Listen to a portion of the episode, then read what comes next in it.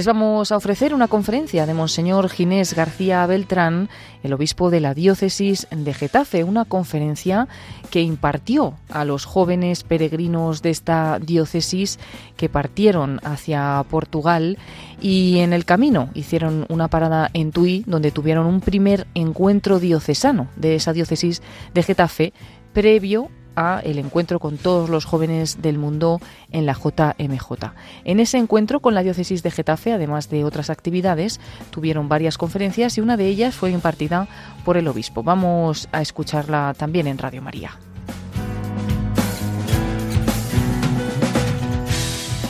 Un saludo en medio de, de este encuentro de la diócesis de Getafe, previo a la Jornada Mundial de la Juventud, donde estamos teniendo talleres, conferencias, realmente son muy, muy iluminadoras. Eh. Hoy la delegación había programado la catequesis, la catequesis y para que la catequesis la diera el obispo. Esto no, no es algo nuevo en la iglesia y creo que esto es importante que vosotros jóvenes, que todos, también los sacerdotes, los seminaristas, todos, consideremos esto por lo que a nosotros afecta, ¿no? Dice el libro de los Hechos de los Apóstoles que la comunidad cristiana, los primeros cristianos, se reunían en torno a la palabra, a la fracción del pan y a la enseñanza de los apóstoles, que tenían una vida en común, que todo lo compartían en la caridad. Por eso, fijaros, después de dos mil años, lo que vamos a hacer aquí esta mañana es precisamente esto.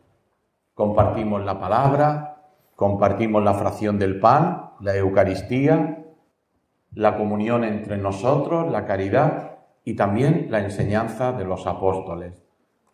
Como vosotros sabéis, los obispos somos sucesores de los apóstoles. Por tanto, lo mismo que Pedro, Santiago, Juan y cualquiera de los doce apóstoles enseñaban a aquella primera comunidad, hoy sus sucesores también anuncian el Evangelio mediante la catequesis, mediante la, predicación.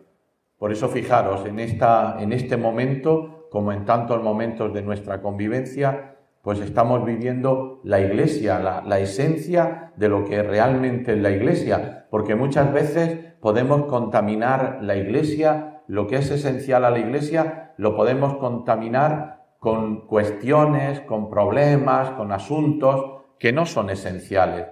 Y si los quitamos, pues no pasaría nada, la iglesia seguiría viviendo.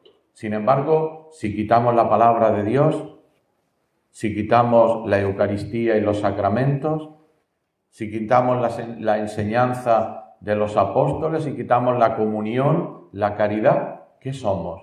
No somos absolutamente nada. Por eso yo creo, y es una de las cosas que en esta, en esta catequesis yo os quiero hablar, es precisamente de esto, ¿no?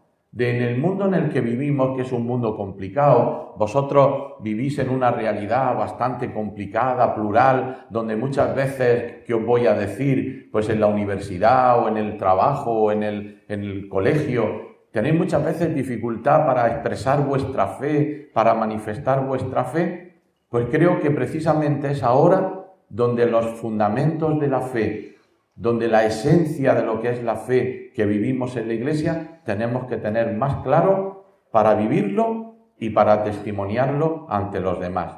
Quisiera, quisiera comenzar esta catequesis trayendo, que seguro que muchos de vosotros lo ha leído, incluso en su parroquia, y, a lo mejor algunos hasta lo habéis meditado, estudiado, el mensaje que, que el Papa en agosto del año pasado nos escribe un mensaje para preparar la Jornada Mundial de la Juventud de este 2023, donde nosotros estamos ahora mismo. Y el Papa nos dice que ha querido elegir como lema de esta Jornada Mundial de la Juventud unas palabras del capítulo primero del Evangelio de San Lucas, que está en el contexto del relato de la visita de la Virgen María a su prima Santa Isabel. Dice el Evangelio de San Lucas, en ese capítulo primero, versículo 38, María se levantó y partió sin demora. Y dice el Papa, he querido que sea una continuación de la JMJ de Panamá, donde el lema fue un versículo anterior a este. He aquí la sierva del Señor, hágase en mí según tu palabra. En esa, en esa expresión que, que es la respuesta que María da al ángel, aparece todo el misterio de la fe del que también me gustaría hablar ahora. Pero en la frase o las palabras de esta jornada mundial hablan que cuando María, dice, dice el Papa también, que María sufre un terremoto, un terremoto interior. Os decía ayer en la homilía, y, y quiero empezar por aquí, imaginaros una niña, no sabemos qué podía tener aquella niña, aquella niña mujer ya de 15, 16 años, en aquella cultura, en aquel momento, que escucha un anuncio, una noticia que es desconcertante. Vas a ser madre. Y fijaros el, el, rubor de aquella niña, ¿cómo voy a ser madre? Yo no he tenido relación con un hombre, yo no he conocido varón. Vas a ser madre por obra del Espíritu Santo. El niño que hay en ti es el Hijo de Dios. Imaginaros lo que puede sentir, lo que sentiríamos cada uno de, de nosotros ante un anuncio que salta la lógica humana, que salta la razón humana, la trasciende, que Dios se hace hombre. Y se hace hombre en un rincón de la tierra. Y se hace hombre en el seno virginal de una niña de un pueblo pobre. Realmente, como dice el Papa, es un verdadero terremoto. Pero a mí siempre, siempre me, me impresiona eh, y os, invito a meditar este pasaje del Evangelio de San Lucas. ¿Os imagináis, eh, los que habéis estado en Tierra Santa, cómo sería la casa de María? Una cueva. Una cueva muchas veces excavada en la, en la roca. Y allí una mujer sencilla que escucha esto, que lo escucha en su interior y que no hace cálculos. A mí esto siempre me impresiona, porque yo os digo, no sé vosotros, pero, pero yo hago muchas veces cálculos de lo que va a pasar, de lo que puede pasar, de las consecuencias que puede tener. Es decir, que soy tendente a, racionalizar mucho las cosas y a pensar, a pensar estrategias. Y María no tiene estrategia. La única estrategia es la estrategia de la fe se fía, hágase en mí según tu palabra. Fiat, el hágase.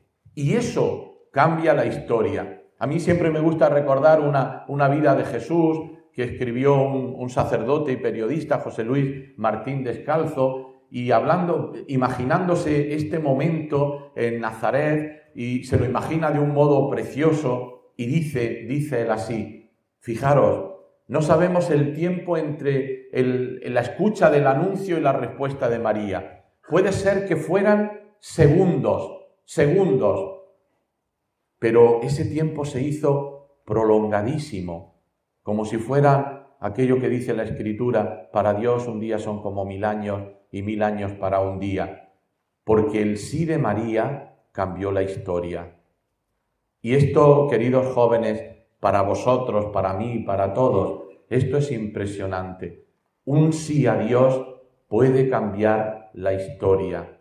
Tu historia, por supuesto, pero también la historia del mundo, también la historia de la humanidad. Es decir, que tú no eres un ser aislado, sino que tú formas parte de un gran pueblo que es la humanidad, por supuesto que es la iglesia. Y tu sí no solo te cambia el corazón, sino que cambia la historia. Y es verdad en esto mismo que tu no también puede cambiar la historia.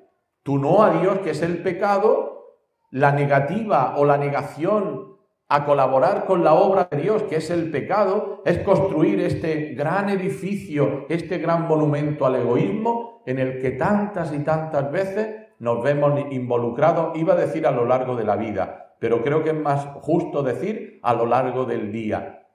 Por eso el sí de María cambió la historia. Y dice José Luis Martín Descalzo, si, lo hubieran, si el emperador de Roma hubiera preguntado a su espejito mágico si había pasado algo en ese momento, nadie le haría pensar al emperador, es decir, al centro de la humanidad, nada le haría pensar que en un rincón había girado la historia. Y yo creo que eso es lo que pasa también en cada una de nuestras vidas. Cuando nosotros abrimos nuestro corazón al Señor y le decimos que sí, y a partir de, ahí Él cambia mi historia y cambia la historia del mundo. Por eso, este momento que, que reflexionaban los jóvenes en Panamá, esto hoy da un paso adelante. Cuando María recibe el anuncio del ángel, cuando le dice que sí, ¿tú qué, qué habrías hecho? Pues a lo mejor había vuelto sobre ti y, te, y, habrías pensado, ¿y qué voy a hacer? ¿Y cómo se lo voy a decir a mis padres? ¿Y ahora qué va a pasar? ¿Y qué va a ser de mi vida? Y sin embargo, fijaros la actitud de María. Se levantó y partió sin demora para ayudar a su prima Santa Isabel, que como sabéis era anciana, era estéril y estaba a punto de dar a luz. Es decir, que María no se mira a sí mismo, que María confió plenamente en Dios, que pensó más en Isabel que en ella misma. Y ante esto yo me hago una pregunta, una pregunta que hago en voz alta para vosotros también. Oye, ¿y tú cuando estás ante un momento importante en tu vida, cuando tienes que decidir algo, cuando tienes que pensar en algo, ¿tú en quién piensas? ¿Piensas en ti o piensas en Isabel? Esto es metafórico. Piensas en Isabel. Piensas en los demás. Piensa en lo que Dios espera de ti. Por eso, fijaros, la fe no es un mecanismo que me lleva dentro de mí para regodearme dentro de mí y para mirarme a mí mismo, sino que la fe es expansiva. La fe es para ser comunicada. María se puso en camino sin demora. Y habéis visto cuando Jesús llama a los apóstoles, cómo lo ha, cómo, cuando los llama, cuál es la respuesta de los apóstoles. En la mayoría de los relatos vocacionales del Evangelio nos dice, inmediatamente se levantaron y lo siguieron. Hay algunos que se pasan la vida, la vida, pensando que es lo que Dios quiere de mí poniendo siempre demoras, excusas, condiciones, etcétera, etcétera, para al final no responder a lo que Dios quiere. María inmediatamente se puso en camino y María fue a cumplir con su misión de Madre de Dios, de puente entre Dios y los hombres, en el servicio a su prima Santa Isabel. Pero esto me lleva quizá a lo que quiere ser el núcleo fundamental de, esta catequesis. Mirad, ¿por qué María es capaz de hacer esto? ¿Por qué María se convierte para nosotros en ese ejemplo? Muy sencillo, porque María lleva a Dios en su seno, porque María lleva a Dios dentro de sí. Hay algo que, es importante, que las cosas más obvias, las cosas más claras, el abecedario de la fe, Muchas veces pensamos que lo tenemos tan claro que al final es lo que, lo que olvidamos, ¿no? Y esto es fundamental. ¿Cuál es el centro de la fe que nos reúne? Jesucristo. ¿Por qué estamos aquí hoy y estos días? ¿Por qué vamos a Lisboa? Por Jesucristo. Yo quiero repetir unas palabras que son del Papa Benedicto XVI, que a mí me gusta siempre repetir, pero que creo que es muy importante que las meditemos constantemente. No se llega a ser cristiano por una idea o por una opción ética, sino por el encuentro con un acontecimiento, con una persona que cambia el rumbo de la vida. Yo no conozco a nadie que sea cristiano porque ha seguido una idea. Si ha seguido una idea es que no es cristiano aunque se profese. Y no conozco a nadie que quiera ser cristiano por cumplir unas reglas de vida. Se es cristiano cuando uno tiene el encuentro con una realidad que te desborda. La fe, queridos jóvenes, no se puede meter en el bolsillo, porque Dios es más grande que mi bolsillo. La fe es como cuando vamos a la playa, al mar, o vamos a, la piscina y nos sumergimos. La sensación de sumergirte debajo del agua y ver que estás cubierto constantemente, te cubre todo. ese es el encuentro con el misterio de Dios. El encuentro con el misterio de Dios es sentirse cubierto, abarcado por una realidad que es muy grande, pero al mismo tiempo es muy cercana. Cuando, cuando una persona te pregunta, ¿y tú por qué tienes fe? Porque creo. ¿Y por qué eres cristiano? Porque creo en Jesucristo. ¿Y, ¿Y por qué crees en Jesucristo? Porque lo he experimentado porque lo he visto en mi vida en tantos y tantos momentos.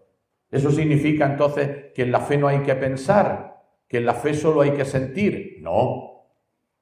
La fe tiene un núcleo fundamental de racionalidad. Pero es verdad que la fe hay que, experimentarla como un encuentro. Si a ti te hablan del amor, pero tú nunca has experimentado el amor, te estás perdiendo lo mejor. Si a ti te hablan de Cristo, pero tú no has experimentado a Cristo, te has perdido lo mejor. Y esa experiencia de Cristo, que es viva, que es real, es lo que María nos enseña. Y ese, queridos jóvenes, es el fundamento de la fe. Si sacamos a Cristo, si sacamos a Dios de la fe, aunque pueda parecer una tontería, la fe se convertirá en una idea, se convertirá en, una en unas reglas de vida moral que yo defenderé incluso con la espada, pero que a mí no me habrán no me habrán tocado el corazón, no me habrán cambiado el corazón.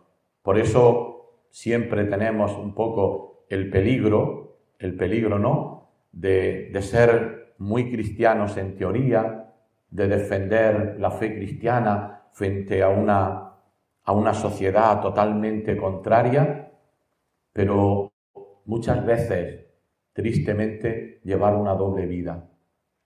Una doble vida. Una cosa es lo que yo digo, van contra nosotros, van contra la iglesia, nos quieren quitar, tal. La iglesia nunca ha sido tan fuerte cuando muchas veces, muchísimas veces a lo largo de la historia ha sido perseguida. No ha sido comprendida. Esto lo dice el Señor, si conmigo lo han hecho, lo harán también con vosotros. Por eso hoy, en este mundo ¿qué necesitamos? Necesitamos hombres y mujeres de Cristo. Hombres y mujeres que tengan experiencia del Señor. Hombres y mujeres que, hacen brotar, que, que de su corazón brota una verdadera vida cristiana. Y claro que cuando uno descubre al Señor, sabe cómo tiene que rezar y sabe cómo tiene que actuar y sabe, sabe cuáles son las verdades de la fe. No, no ponen no, no, no va al supermercado a coger de la fe aquellas cosas que más le gustan, que más le, le interesan. Todo lo contrario. Nosotros hemos recibido el credo de nuestra fe, pero lo he recibido porque lo he recibido del Señor a través de la iglesia. Y por eso sé que, que la oración del Padre Nuestro es la oración del cristiano, porque es la que el Señor me ha enseñado y sé cómo me tengo que comportar moralmente, porque lo saco del Evangelio, de la revelación, lo saco de la, de la fe de la Iglesia a lo largo de tantos años. Pero yo os quiero insistir en esta mañana, si no hay encuentro con el Señor, lo demás se queda al final en nada. Es como la parábola que pone el Señor en el Evangelio, ¿no? Es el que construye sobre roca o el que construye sobre arena. El que construye sobre arena cuando viene la dificultad, la persecución, se olvida de la palabra, se olvida de la fe. El que construye sobre roca, ya vengan ríos, ya vengan dificultades, ya vengan problemas, siempre estará bien fundamentado.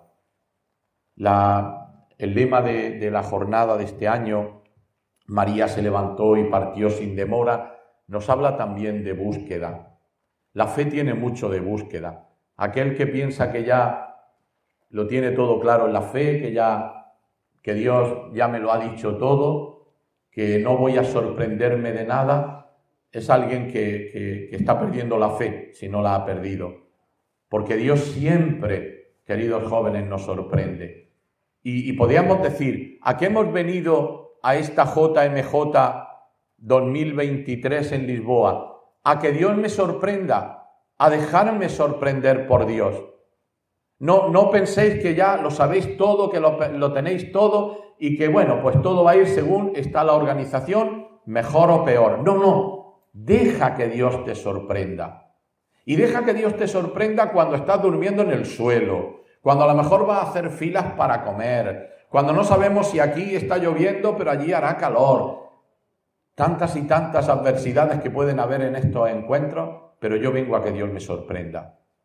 Yo vengo a dejarme sorprender por Dios, porque la vida, la, la fe, es búsqueda, es búsqueda de un encuentro. Fijaros, uno de los grandes, grandes personajes santos de la historia de la Iglesia nos muestran siempre el camino de la búsqueda. Siempre ponemos como ejemplo San Agustín, ¿verdad? San Agustín es un corazón inquieto, un corazón inquieto que busca y un corazón inquieto que se deja sorprender y es sorprendido por el Señor. Y eso cambia y ha cambiado a lo largo de, la historia el corazón de tantos hombres y tantas mujeres. Por tanto, ¿qué es ser cristiano? Ser cristiano es ser de Cristo es ser discípulo del Señor. Y eso es el fundamento de la fe. Y la segunda parte, para ir terminando, ser cristiano muy bien, pero ser cristiano a mi aire, por mi cuenta, como un francotirador, pues te vas a dar con todas y más en el mundo y en la sociedad que vivimos. Ser cristiano tiene como fundamento también vivir esa fe en Cristo en la iglesia, en la iglesia, en la iglesia que somos tú y yo, en la iglesia que somos nosotros, en la iglesia que es una comunión de los bautizados, una comunión que no hacemos nosotros porque me cae muy simpático o porque me cae muy antipático, sino una iglesia que tiene su fundamento en un Dios que también es comunión. Podríamos preguntar, ¿cuántos dioses hay? Uno en tres personas, Padre, Hijo y Espíritu Santo. Un Dios que es comunión en su propia esencia y se manifiesta como comunión en las personas trinitarias. Por tanto, ¿por qué la iglesia es comunión? ¿Porque nos caemos bien? No, porque la iglesia es icono, es imagen de la comunión que es Dios y que nosotros viviendo en Él también somos comunión. Por eso, queridos jóvenes, esto creo que, es muy importante. Creo que es muy importante que, que yo ponga mi vida en Cristo, porque es el que me la cambió y es el que me la cambia cada mañana, sorprendiéndome, pero que yo todo esto lo viva en la iglesia. Mira, yo desde, desde que era niño, yo nací en una, en una familia cristiana, de un pueblo del sur de España, como sabéis, cuando en aquella época todavía pues todos éramos cristianos, unos podían estar más cercanos a la iglesia, otros menos, pero, pero nadie, nadie expresaba pues muchas cosas que vemos, que vemos ahora. Pero yo siempre le doy gracias al Señor, cada día le doy gracias al Señor, porque a mí, desde pequeñito, en mi casa, en mi parroquia, con mis amigos, me enseñaron a querer a la iglesia. A mí me gustaría que la iglesia fuera mejor. A mí hay cosas de la iglesia de hoy que francamente no me gustan demasiado. Pero es que también hay muchas cosas de mi vida que no me gustan. Y no por eso hago una barbaridad. Por eso estoy en, los, grupos que, que yo estuve ayer, tanto en el de Javier, como, en el de Lucía y, estos, estos amigos de Valencia, salió constantemente esta idea. Yo volví a encontrar al Señor en la iglesia. Yo reconocí una madre en la iglesia. Esa es la iglesia que yo conozco. Esa es la iglesia que yo quiero. Y esa es la iglesia que a mí me gustaría transmitir. No me quiero dejar, no me quiero dejar influir o, manipular con los medios de comunicación muchas veces que me presentan la imagen de la Iglesia que a ellos les interesa, sea de un extremo o sea de otro. Yo prefiero quedarme con la Iglesia que viví de niño, con la que crecí, con la que le dije al Señor que sí para ser sacerdote, con la Iglesia que he vivido felizmente en casi 40 años que llevo de sacerdote, en la Iglesia que he vivido en estos 14 años de obispo, yo Quiero vivir y morir en esa iglesia, porque no conozco ningún lugar, ningún medio para vivir más cerca del Señor que la iglesia. Cuando muchas veces, y nos dicen que tenemos que hacerlo así, nos dicen que hagamos, mucha gente dice, es que ustedes no se venden bien, tienen que hacer una lista de toda la caridad que hace la iglesia, de todo. Y, es verdad, yo entiendo que en el mundo en el que vivimos tiene que ser así, pero, pero a mí, si os me permitía, a mí me, fastidia un poco, porque por muy importante que sea la caridad, que lo es, y que nos hace creíble todas las obras de caridad que hacemos, y es importante que vosotros jóvenes no solo recéis y no solo vayáis a misa, que es fundamental, sino que también viváis la caridad, pero por encima de todo eso, a mí lo más grande que me da cada día la Iglesia es que me da a Cristo, que me da su palabra, que me da su cuerpo y su sangre, que me da la intimidad con Él, que me da una comunidad de hermanos impresionante, impresionante. Fijaros la, belleza de, la iglesia. Vosotros estáis ahí abajo, ¿no? Cuando, cuando ayer empezamos la Eucaristía y subimos los sacerdotes, yo también aquí a este altar, ver esta carpa enorme, enorme, llena de jóvenes, realmente, realmente a mí me, me tocaba el corazón pensando, la iglesia está viva, la iglesia no es una vieja arrugada, sino la iglesia es una joven hermosa, porque tiene a Cristo y Cristo hoy quiere seguir transformando el corazón de los hombres. Cristo quiere seguir transformando vuestro corazón y lo quiere hacer en su esposa, que es la iglesia, nuestra madre.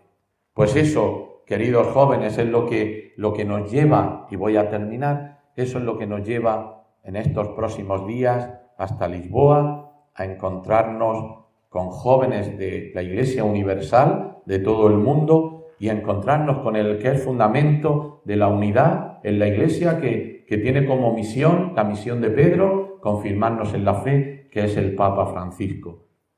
Vamos de la mano de María, vamos a ponernos en camino como ella se puso. Vamos a experimentar a Cristo resucitado, que es el mayor bien espiritual, dice el Papa, que hemos recibido. Por eso yo os invito, queridos jóvenes, no nos paralicemos. Seamos testigos del Señor resucitado. Como se suele decir, vayamos a Lisboa a cargar las pilas para después volver a nuestra realidad, a nuestras parroquias, a la universidad, a la marcha donde vais los fines de semana a, a divertiros y llevar siempre a Cristo, porque es lo mejor que tenemos, ¿no? Cristo es nuestra vida y con Él lo tenemos todo y sin Él no tenemos nada. Así finaliza en Radio María esta conferencia de Monseñor Ginés García Beltrán, el obispo de la diócesis de Getafe. Impartió esta catequesis el 29 de julio de 2023 en los días previos a la Jornada Mundial de la Juventud de Lisboa 2023. Antes de este encuentro mundial de jóvenes en Lisboa, la diócesis de Getafe tuvo su propio encuentro previo en Tui, y ahí, además de otras actividades, tuvieron varias conferencias, entre ellas esta que pronunció Monseñor Ginés García Beltrán y que hemos ofrecido ahora para los oyentes de Radio María.